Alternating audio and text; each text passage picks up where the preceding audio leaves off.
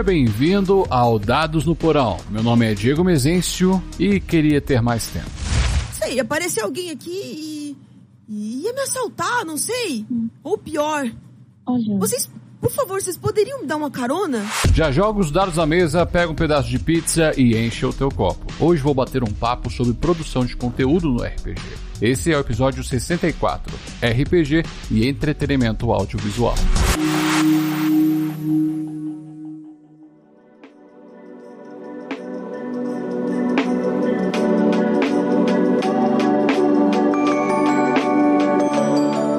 Passado, fiz um cast falando das mesas streamadas. Episódio 11, RPG em Stream.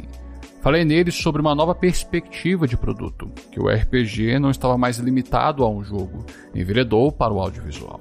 Pessoas estão assistindo, seja na TV, computador ou celular, indivíduos jogarem RPG. Grandes nomes do meio começaram a usar o RPG para vender determinados produtos e empresas começaram a patrocinar esta nova mídia e compartilhei no episódio a minha primeira vez narrando e jogando em uma mesa em stream. Minha visão era muito limitada. Então, resolvi retomar o assunto chamando alguém que faz esse tipo de conteúdo há mais tempo. Joana Teresa Castro Murca, lá do Porta de Castelo. Ela mesma, formada em cinema com especialização em roteiro pela Universidade Federal do Mato Grosso. Nós conversamos sobre o início do canal, como é trabalhar nesse formato de conteúdo, as responsabilidades e a própria experiência. Escuta só.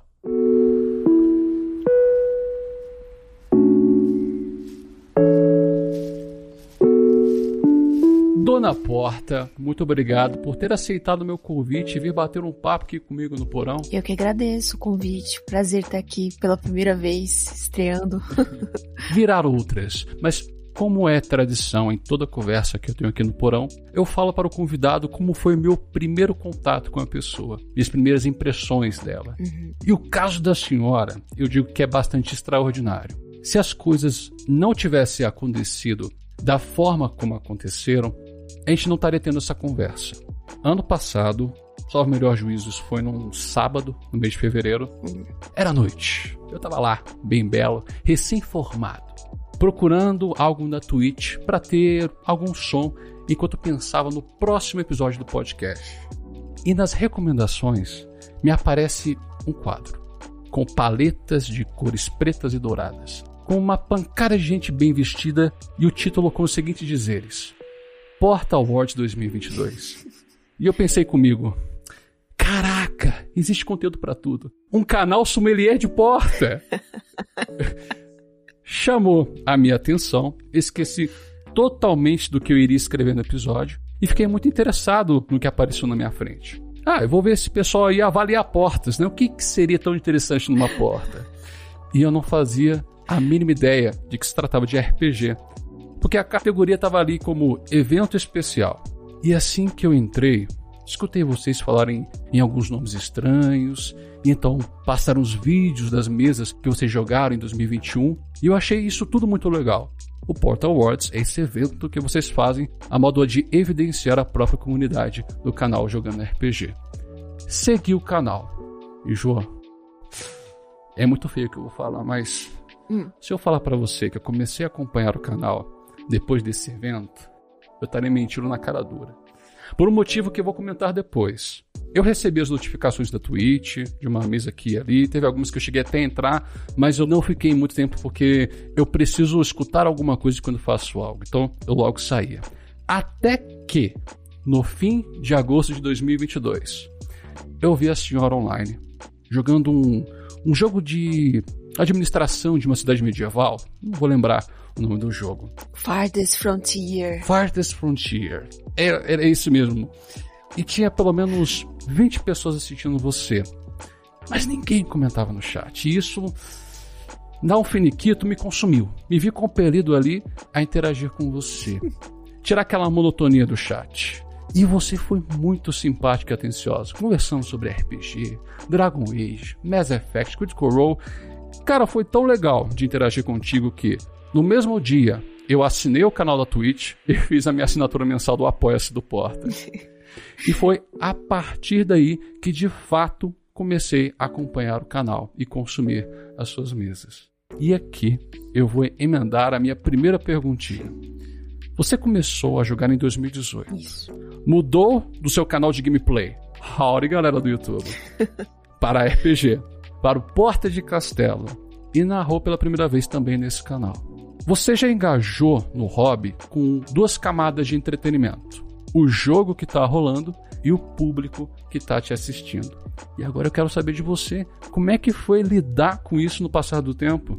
Ter que cuidar dos jogadores e os espectadores. Olha, eu, sendo bem honesta, Diego, naquela época eu tinha zero noção de criação de conteúdo. Assim, a minha, a minha cabeça foi tipo, ah, eu já tenho um canal no YouTube, né? Pra que, que eu vou fazer outro pra jogar RPG? Eu vou transformar ele no meu canal de RPG agora. Aliás, é o mesmo canal, né? Como você disse que eu quero Howdy Joe, Uhum. porque eu era muito viciada em Red Dead Redemption e ficava imitando, sabe, o jeito que as pessoas se cumprimentavam na rua. E nesse canal, assim, eu acho que os primeiros vídeos lá, tanto que eu postava muita coisa de Dragon Age, né? Uhum. Eu tenho uns tutoriais de Dragon Age que, inclusive, até hoje as pessoas assistem e comentam. Obrigada. Ou ontem mesmo uma pessoa comentou me agradecendo, né? Enfim, eu, eu jogava Dragon Age, jogava alguns outros joguinhos, Mass Effect, comentava lá. Mas não era hum, uma coisa que eu me comprometia, assim, sabe, a fazer. Tinha um calendário, consistência. Era quando eu queria. Aí, quando eu fiz a transição do PS4 para o computador, muita coisa mudou, né? Quando eu comecei a jogar RPG, no caso D&D, Uhum. e aí que eu queria guardar as minhas sessões de Tal'Dorei Awakening, de alguma forma pra eu poder assistir depois. E daí eu utilizei o mesmo canal. Então assim, eu vou estar mentindo pra você se eu falar, nossa, eu super calculei isso, né, de fazer essa virada e eu trouxe os meus espectadores. Não, tanto que eu acho que a galera que me acompanhava, de certa forma, deve não ter entendido bulufas o que aconteceu, né? Do Hum. dia pra noite, assim, mas tá bom, a Joana decidiu mudar o canal dela, né? E é isso. E eu não avisei nada. Simplesmente maluca. Não, é isso, é um dos impulsos que são nossas melhores decisões, ou não. Eu tenho que chamar atenção para isso. Você então utilizou o seu canal como se fosse um laboratório, porque era 2018 foi o ano que você começou a jogar RPG de fato, Isso. e a primeira vez que você narrou, pra você ter uma referência o que eu fazer ou não. Isso. Nossa, que Porque eu queria muito.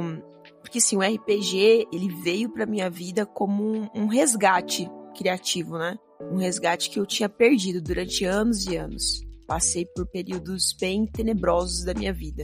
E aí, o RPG, ele reacendeu isso em mim. Vontade de criar coisas. E no caso do RPG era bem específico porque não era só criar coisas eu comigo mesma, né? Era junto com uma galera, assim. O pessoal jogando, mexendo na história. Eu achava isso muito fantástico. E eu queria ter as sessões mesmo pra eu poder assistir, pra eu poder até me observar, sabe? Como uma pessoa ouvindo o episódio e vendo onde eu poderia melhorar, tanto na minha maneira de narrar, quanto também na minha forma de criar a história, né? E eu jamais naquela época pensei que o Porta ia, sabe, é, ser o que ele é hoje, assim, tipo, que ia ter pessoas, sabe, uma comunidade, que, ia ter mais mestres. Não, Uhum, sabe? Eu achei que, tanto que eventualmente eu ia terminar de narrar Taldorei. uhum. É isso. E eu ia voltar a jogar, não sei, Dragon Age no canal, sabe? Ainda bem que não aconteceu isso.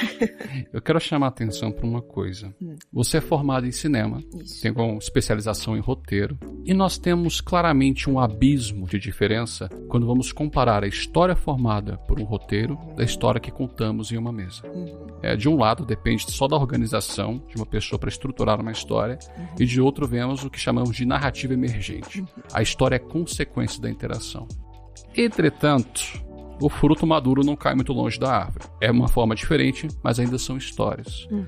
No quesito de preparação do seu laboratório, você usa o que você sabe sobre o roteiro para tocar uma aventura em live? Eu acho que não no modo técnico, mas alguns conceitos sim.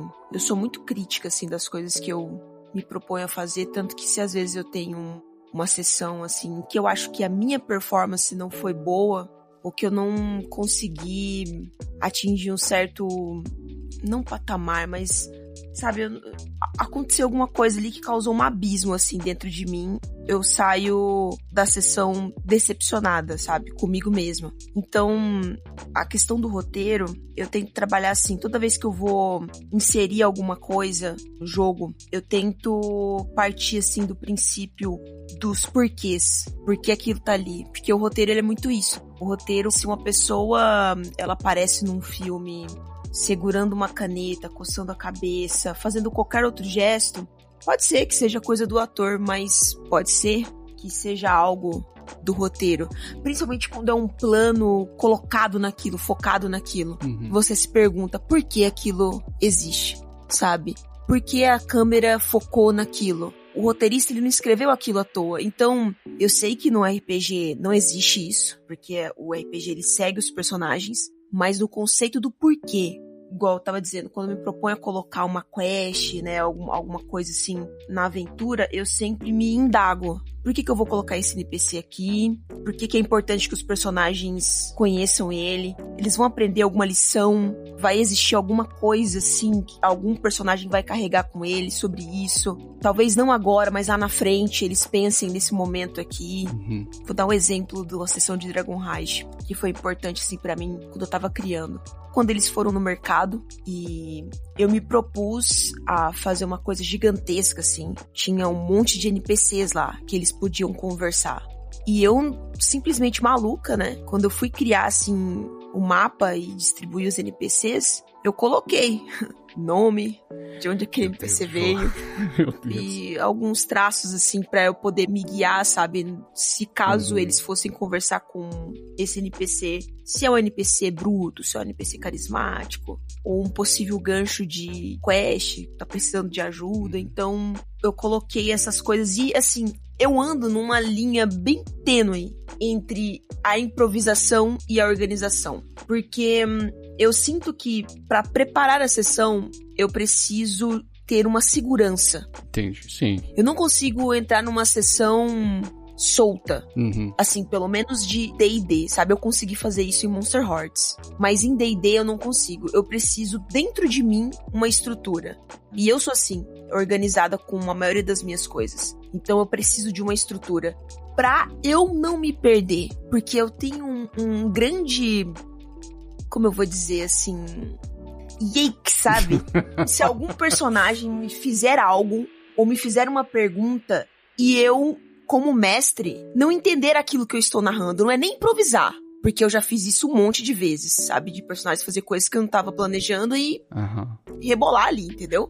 O sentimento é aflição é aflição, exato. É uma coisa do personagem fazer algo que você deveria saber, uhum. mas você não sabe porque você não se preparou para aquilo. Uhum. E eu acho isso feio, porque eu acho que isso tira assim da imersão do jogador, sabe, do de uma pessoa que entende a história e uhum. que tá contando para elas a história. Então eu preciso ter uma estrutura, eu preciso me organizar. Uhum. E aí dentro dessa organização, se surgir o caos, eu consigo e também, sabe, go with the flow porque de alguma forma eu me preparei para aquilo. Entendo. Jo, me corrija se eu estiver enganado, hum. mas pelo que você falou em relação, eu preciso preparar algo que eu vou mostrar porque aquilo que eu vou mostrar não pode ser em vão. Uhum. Poderíamos considerar então que seria seguir um conceito da arma de Chekhov? Então você vai ter que me explicar o que é. A arma de Chekhov é aquilo: se a arma apareceu na cena, aquela arma vai ter que ser usada de alguma forma. Ah. Se eu coloquei aquilo, tem que ter o porquê daquilo estar ali. Se eu posso ser usado no futuro ou no passado.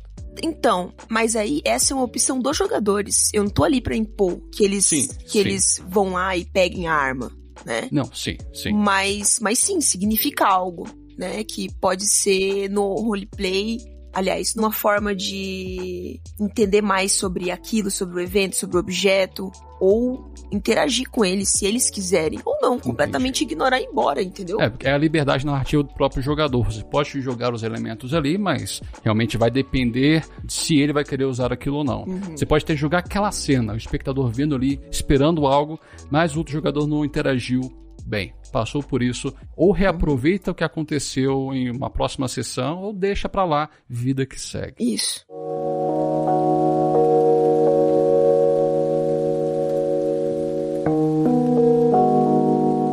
Sobre conteúdo e rotina de pré-produção. E aqui eu vou mencionar o motivo pelo qual eu disse que não acompanhei o canal depois do Portal Awards. E o motivo é o próprio formato. O formato das mesas streamadas, ele é muito ingrato. Ele espera que o espectador fique pelo menos três horas assistindo um jogo, que é a média dos jogos. Uhum. Isso vem muito da consolidação do Critical Role. Deu certo pra caramba pra eles. Outros canais começaram a trazer o mesmo formato. Lives interativas, alguns até têm intervalos para comercial. Entretanto, é a vida adulta. Isso. Quem diabos vai ter três horas no dia para acompanhar uma mesa? Enquanto você tem outros planos para fazer, seja outras formas de entretenimento para consumir, ou mesmo outras obrigações. O que torna o consumo de lives de RPG algo muito esporádico. Uhum. E eu não consigo parar para assistir uma mesa. A maioria das mesas que eu vejo do Porta, eu coloco para escutar enquanto faço outras coisas. Poucas foram as vezes que eu parei, não, pera lá, eu tenho que ver isso. Eu fiz isso foi no final de Mística. Uhum. Eu fiz isso também em Dragon Heist. Nossa, eu tenho que dar um... Vanessa, um beijo para você. A cena de você conversando com o Arandal depois da do, spoiler, gente, da, depois da morte dele que retomou a vida, aquilo para mim foi uma preciosidade. Eu preciso Foi muito bom. porque eu parei de fazer as coisas que eu tava fazendo para ver aquilo de tão impactante que foi ver a cena em si. Mas ainda assim é algo muito esporádico. E outro fator também, por ser um programa que demora três horas, eu tenho que escolher qual que eu vou ver. Eu não consigo ver mais de uma mesa. Jô, eu parei de ver Critical Role pra ver o Porta. Eu não consigo mais ver o Critical Role porque ou escolho um ou outro. E a minha próxima pergunta para você é nesse respeito. Nas mesas que você está narrando ou jogando no seu canal, como é o seu preparo, mesmo que seja um formato ingrato, que você precisa fazer para manter né, o público cativo e deixá-lo interessante para o espectador? Seja qual for este algo que você faz. Olha, essa é uma pergunta difícil e eu vou falar bem na tora mesmo. Eu É acho que é um pensamento que eu tenho que muitas vezes as pessoas podem interpretar como ai, fatalista, sabe? Mas uma coisa que eu não quero é que as pessoas interpretem como ingratidão, porque não é. Mas assim, a minha forma de ver o conteúdo de RPG, e eu sei que é ingrato, no sentido de tipo, você tá ali quatro horas, né? Mas é uma coisa muito pesada de se acompanhar. Eu entendo isso. Eu mesmo, cara. Eu posso colocar no- na ponta assim do dedo é, quantas coisas eu assisto que tem esse volume, que tem esse, esse tanto de horas, porque realmente é muita coisa. 24 horas não está sendo mais suficiente pra existir É sabe, no mundo hoje. E aí tu vai e me coloca um RPG de quatro horas pra assistir? Não, né, minha querida, não vai ser hoje que isso vai acontecer. Então, assim, eu sou uma pessoa, Diego, que como ali vocês me chamam de Dona Porta, entendo completamente isso. Que é um canal de RPG que provavelmente você não vai ter muito tempo pra assistir tudo ao mesmo tempo em todo lugar. Uhum. Você vai assistir pedaços ou vai escolher uma ou duas coisinhas, vai ver no, no, no- na velocidade 2 no YouTube. Eu nunca esqueço de uma pessoa, eu não lembro o nome da pessoa, mas que falou que fez uma maratona, acho que de Tumba da Aniquilação, e a pessoa acostumou com a nossa voz na velocidade 2. E aí, quando ele foi assistir a gente ao vivo, estranhou a nossa voz normal. Isso é um problema crônico da sociedade agora, que é tudo consumir tudo muito rápido, aí você perde as coisas boas da vida. É isso. É, é, mas então, assim, eu sei que é um conteúdo complicado. Uhum. E realmente, só quem tem condição de viver disso atualmente são essas grandes streams, como você citou, Critical Role. Tem. Eu acho que do Brasil tem mais a ver com tradição, sabe? Com pessoas que começaram a jogar RPG há muitos e muitos anos atrás. E aí o pessoal se mantém ali. Sim. Ou uma galera que tem toda uma equipe, sabe, pra trabalhar. O que eu não tenho, o que eu não tenho nem tenho condição de ter. Então, assim, ah, o que, que você pensa na hora de criar um conteúdo pra atrair a galera? Cara, eu tento fazer o, o meu máximo, assim, que é criar uma aparência legal pra atrair a galera. Que aí vem dos layouts, vem das artes dos personagens, que vem das aberturas. Porque eu acredito que se você tá assim navegando na Twitch e você gosta um pouquinho de RPG e você vê lá a thumbnail de um layout bem elaborado ou de artes bonitas, né? Você clica assim na curiosidade, né? Tu quer saber o que que é aquilo? Quer ver o que que é? Uhum. Agora, sobre as mesas, assim, uma coisa que eu fiz desde o começo e que foi total influência de Critical Role, sabe? Uhum. Porque eu lembro que quando eu comecei a jogar D&D, foi na mesma época eu conheci a campanha deles, eles estavam jogando ainda a primeira campanha. E aí, nossa, aquilo me apaixonou de uma forma, Não, peraí, mas não, eu tenho que perguntar. o quê? Qual que foi o episódio que você viu que você se apaixonou? É muito importante essa pergunta. Ai, com certeza, assim, eu já assistia, né, e via, achava legal, mas o episódio que eu lembro que eu tava no meu trabalho, e eu lembro que eu parei de fazer o que eu tava fazendo pra abrir a janela e ver, sabe? Porque eu tava tendo um ataque cardíaco, foi definitivamente quando os dragões aparecem em mão. and more. And at this point, you start hearing bells going off. Ding, ding, ding, ding, ding around the city. Tops of walls in the distance. You recognize these. These are warning bells. Oh shit. At which point, the crowd starts kind of murmuring and getting nervous. And Uriel kind of puts his hand up. Please, please. Can I I, would- use my primeval awareness to see if it's actually dragons close by? Okay, you begin to concentrate on that for the moment. Uh, Assume now steps up and says, Everyone, if I might ask you to all quickly make your way to your respective homes, uh, there is a small emergency we must attend to. At this point, you guys hear this shh sound and you turn around just in time to see what looks to be a large, larger than you've seen before, white dragon just slam into the side of Allura's tower in the distance.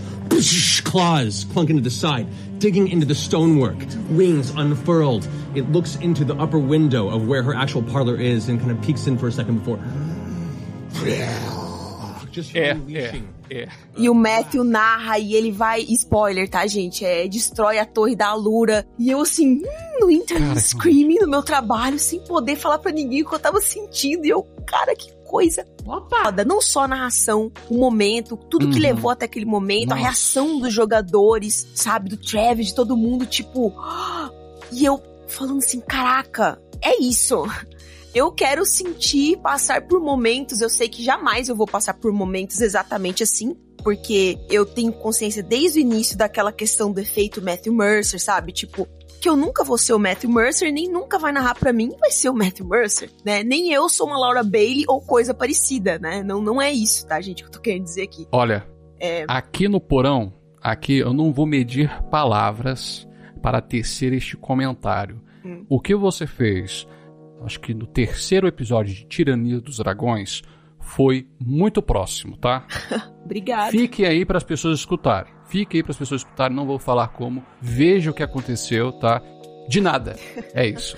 Por favor, continue. É, mas assim, eu, foi um momento de tipo, eu falei, caraca, eu preciso ter essa injeção de ânimo, de sabe, de coisas assim criativas, passando com uma galera. Eita! Se eu vou narrar uma campanha. E eu não sabia de quase de nada de regra na época, sabe? E aí eu peguei pra narrar e, e, tipo. Fui narrar então adorei porque eu sentia que era um um lugar onde eu entendia melhor do que Forgotten Realms na época. Uhum. E então, aí desde o começo, eu, eu coloquei assim pra galera, tanto que quando eu fui colocar no Facebook, eu andei pelo Vale das Sombras, Olha só. ah, uma chamada, né, de jogadores, eu coloquei que eu queria muito focar em roleplay, que eu queria uma galera que, tipo, que ia, sabe, se entregar ali pras histórias dos personagens, que não ia ser uma campanha focada, assim, só em combate, em combate o tempo todo. Então, pra quem falasse comigo, entrasse em contato, viesse com isso em, mente, né? Eu coloquei isso pros jogadores ah, durante a... eu- aliás, eu tentei, né, colocar isso fui percebendo as dificuldades, obviamente, durante o trajeto de aprendizagem, assim, de, de ser uma narradora. Uhum. E, mas assim, isso é uma coisa que, tanto quando o Bebeto também chegou, o Bebeto, o pessoal brinca muito que o Bebeto era muito é, moedor de carne, né? Ele era o, a dungeon, né? É, E se você falar com ele, você vai ver, ele aprendeu também, assim. Ah, o Henrique, o Henrique também era desse jeito, e aí ele já falou, né, quando ele narrava até mesmo Expedição ao Mundo das Fadas, né, que ele aprendeu a gostar muito da novela, né, o que a gente chama de novela, né, que são episódios que a gente só faz roleplay, passa dois, três episódios só em roleplay, não tem combate, e fica explorando os personagens e tal, as conversas. Então, eu acho que é isso. A estética tem também essa coisa da gente tentar a interação. é, da gente tentar, É. entendeu? Pelo menos é, ter uma interação mais densa entre os personagens, contar umas histórias mais profundas, digamos assim, né? do- Uhum. dos personagens inseridos ali naquela aventura. E, Jo, e eu até cresci o seu discurso, concordo muito com ele, que não é só a interação entre os personagens, é a interação entre aquelas pessoas. Porque eu vejo, assim, já na época que eu era mais ator, eu via muita mesa de RPG e muito, os, os narradores não narravam tão bem, a galera não dava muito roleplay, mas era muito divertido escutar aquelas pessoas interagindo. É aquela sensação, caraca, eu quero ser amigo dessas pessoas, sabe? Só pra estar ali. Então, Sim. eu acho que realmente isso contribui muito.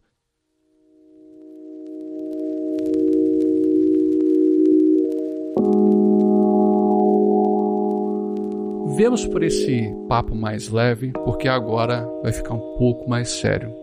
Porque vamos falar sobre a responsabilidade para com o conteúdo. Como você falou, você não é a única pessoa a narrar no Porta.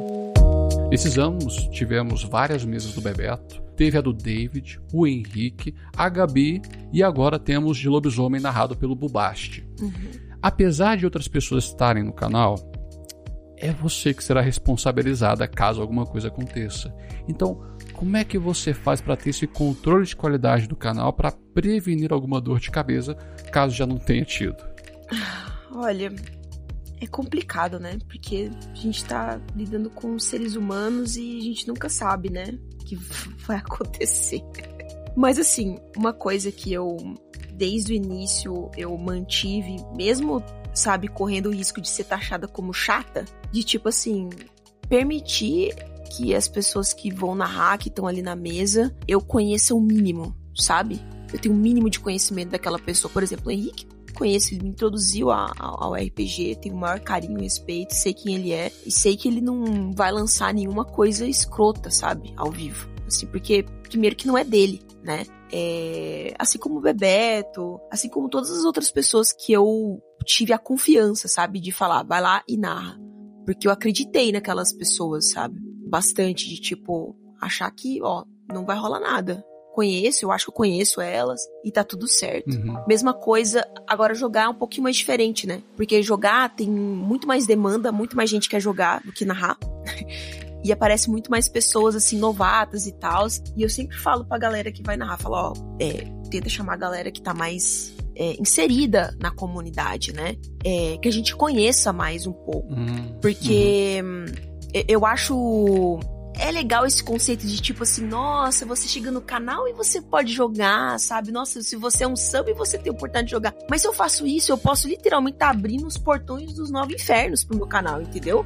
Onde uma pessoa que dá um sub pode ser qualquer tipo de pessoa. E daí ela ganha uma vaga ao vivo pra poder falar alguma coisa escrota que sou eu que vou ter que lidar depois. Então não é assim, né? Eu sempre falo pra galera que manda mensagem no privado pra mim, ai, como eu faço pra participar? Eu falo, a primeira coisa que você tem que fazer é estar dentro da comunidade. Uhum. É se inserir nos grupos, é conversar, pra que as pessoas te conheçam e quando abrir essa vaga, as pessoas te chamarem, porque você é uma pessoa legal, uma pessoa bacana. E que também eu possa te conhecer, vendo como você interage com as outras pessoas. Então, eu sempre faço, parece que não, mas eu sempre tô observando, porque eu tenho sim um zelo muito grande assim pelo canal. Aconteceu isso com até com o próprio Bubashi. Eu lembro quando eu conheci o Bubashi, ele comentava assim no- no- nas minhas lives e tal, essas lives que eu faço à tarde, falando sobre a possibilidade de narrar no futuro, e eu sempre falei pra ele, falei, cara, eu sei que você tá aqui no sub, né, que você tá aqui na- nas lives, mas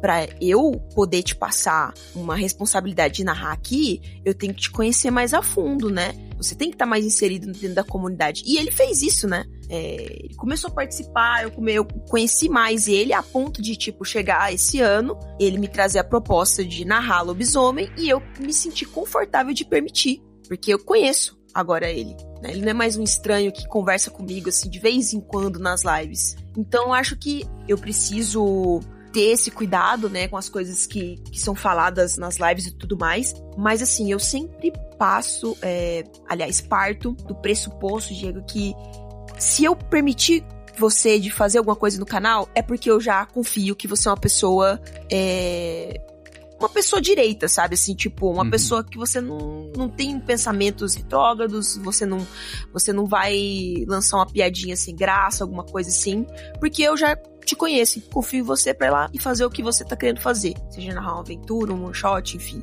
Então, eu acho que preciso primeiro ter uma segurança, assim, com as pessoas que estão inseridas ali. Não só pessoas que vão narrar, mas também pessoas que estão jogando, tá? E isso eu falo pra todo mundo que vai narrar, principalmente campanhas longas no Portal. Ah, Eu falo, busque escolher pessoas que você sinta que tem uma dinâmica assim entre Uhum. elas, né?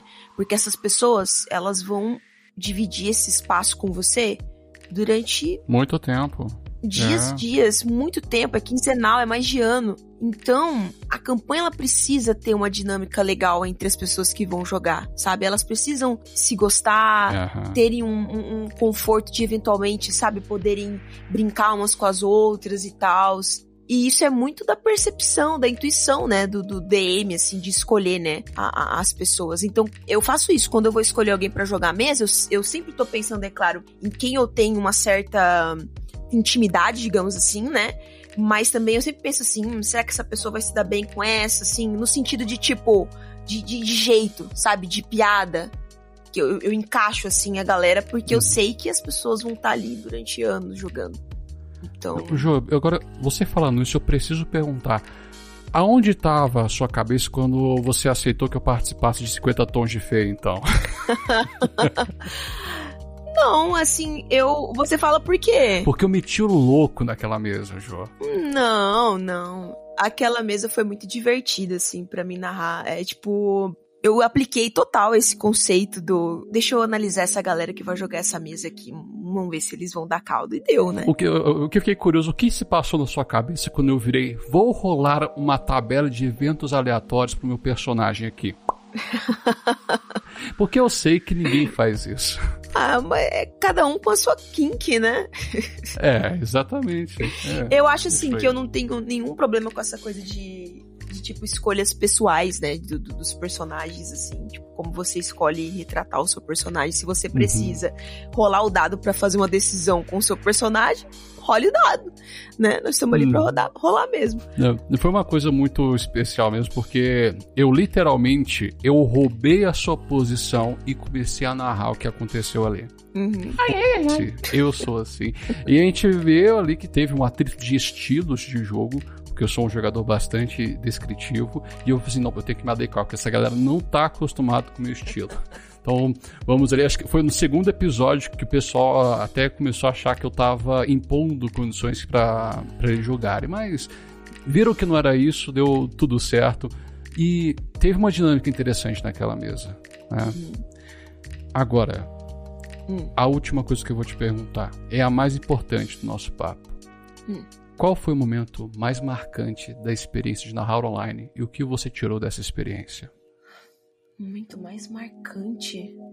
Caralho, Diego. É aqui, de frente com o Diego. Nossa. Você fala assim, dentro da história ou, ou uma coisa que eu, Joana, tirei? Pra você, que te bateu e se falou: Nossa, é isso. Olha, teve uma coisa ruim, Pode ser também. mas que foi uma coisa ruim de aprendizado, sabe? Que foi. que é, foi marcante, que foi em Taldorei, quando eu tava narrando Taldorei. E eu, pela primeira vez, me deparei com um momento em que eu não soube lidar com aquele momento. Onde os personagens entraram num conflito ali dentro de uma caverna. Esse momento foi muito marcante, assim, pra mim, de, de ponto de virada, eu acho.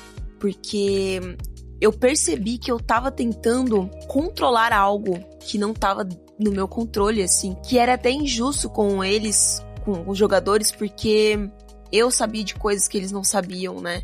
Então, eu projetei expectativas, projetei o que eles deveriam ter feito, sabe? Uhum. E aquilo me frustrou de uma forma tão grande no dia que eu acabei meio que descontando neles, né? E eles sabem disso. Eu já falei sobre isso outras vezes aqui no, no canal.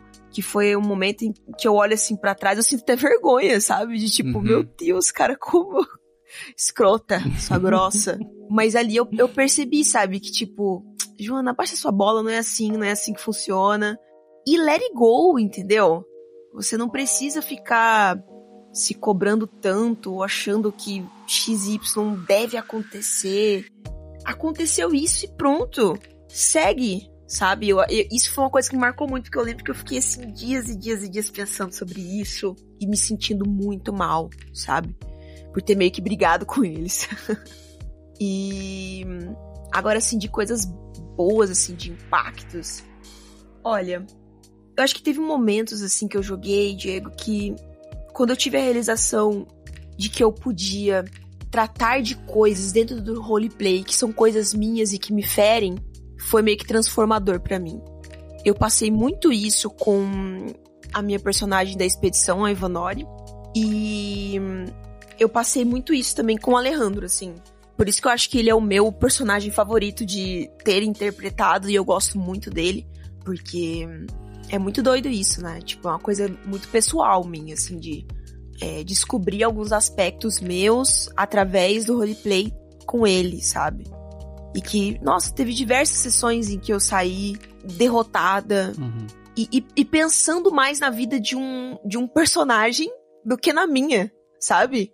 Onde eu parava assim o meu dia, eu tava pensando em algo que aconteceu ali na sessão e como isso foi interpretado para ele na vida dele, como isso mudou ele, sabe? E até hoje, assim, às vezes eu, eu tô assim, pá, me vem, Alejandro. Existiram vários momentos, assim, muito, assim, de tipo.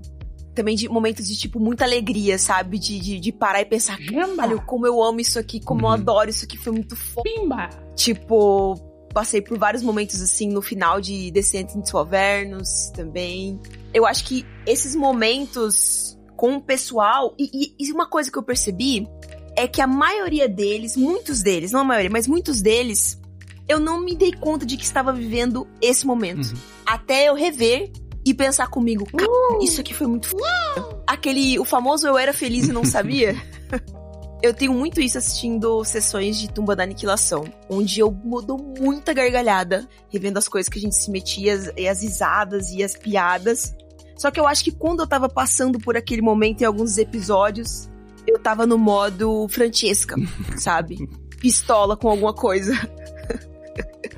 então, é, você vai aprendendo também a, a, a meio que desprender e, e ser mais como a água, né? Eu ah, não. aplicar. É, ser mais como a água, assim, sabe? Be water. É, be water. I said, empty your mind. Be formless, shapeless, like water. Now you put water into a cup. It becomes the cup. You put water into a bottle, it becomes the bottle. You put it in a teapot, it becomes the teapot. Now water can flow or it can crash. Be water, my friend. Eu tô tentando aplicar isso muito em Fora do Abismo. Tentar me entregar a personagem quando é para entregar, mas quando não, eu tô ali fazendo piada com a galera. E eu me divirto muito fora do abismo, né? Geralmente piadas de, de coisa duvidoso. E esses são os melhores momentos, Jô. Assim, a gente tá curtindo a, a história. Eu vou ficar um pouco emocionado, mas não vou. Não vou. Já chorei pra... Já. São os momentos que nós passamos com os nossos amigos. Uhum. Porque a gente faz aquele vínculo com aquelas pessoas, a gente está jogando faz tanto tempo com aquelas pessoas que esses pequenos momentos de descontração fora do personagem também são mágicos. Dá aquela aliviada. E a coisa que você falou lá atrás, cara, é uma coisa que tem mestre que joga há 20 anos que nunca vai reconhecer. Tem muito mais que ainda projeta isso. Eu quero que isso aconteça para a minha história dar certo, sabe? Uhum. Ninguém vai. Muitos não reconhecem que isto é um, é um erro enfadonho, sabe, para narrar. E você reconhecer isso tão cedo. É porque Pô. é porque é um sentimento muito ruim, sabe? Eu acho que quem passa por, uhum. por isso que eu passei e, e continuou vendo como se nada tivesse acontecendo, socorro. Eu fiquei mal, assim, uhum. e, e pensativa depois, tipo, meu, por quê? Que eu fui é assim? É aquele sentimento. Eu briguei com meus amigos por conta de um boneco imaginário, é isso mesmo? De uma história? É, por conta de uma coisa estúpida, exato, exato. Exato. E tem gente que não tem essa inteligência emocional de separar as coisas, sinceramente.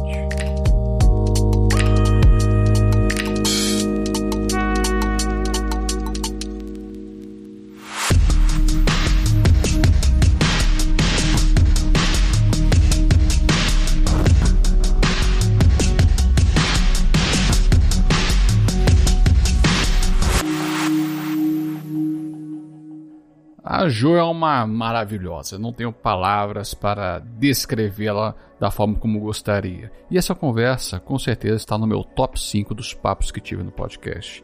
E uma coisa que falamos no episódio e preciso endereçar. Quando falamos que o RPG stream tem um formato ingrato, nós falamos na perspectiva de consumo, só que também serve para a sua produção. O tempo de uma mesa equivale ao tempo de um dos filmes do Senhor dos Anéis da versão estendida. E não é porque aquelas pessoas estão jogando que não existe um trabalho. A pré e pós-produção desse conteúdo são lives que vão depois para o YouTube e são cortadas para as redes sociais com o propósito de chamar mais gente para assistir.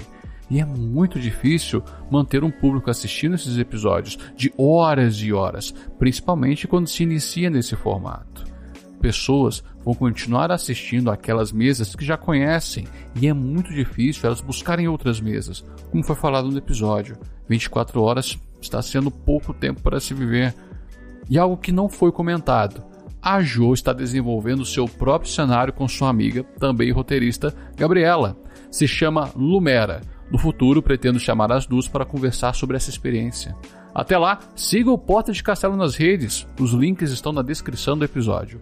Mas agora me diga você, o que você acha das mesas em stream? Mande um recadinho no Twitter e no Instagram, no arroba dados no porão. Pode mandar seu parecer para dadosnoporão.gmail.com. Eu te vejo na segunda. E não se esqueça dos seus dados. O jogo é no porão.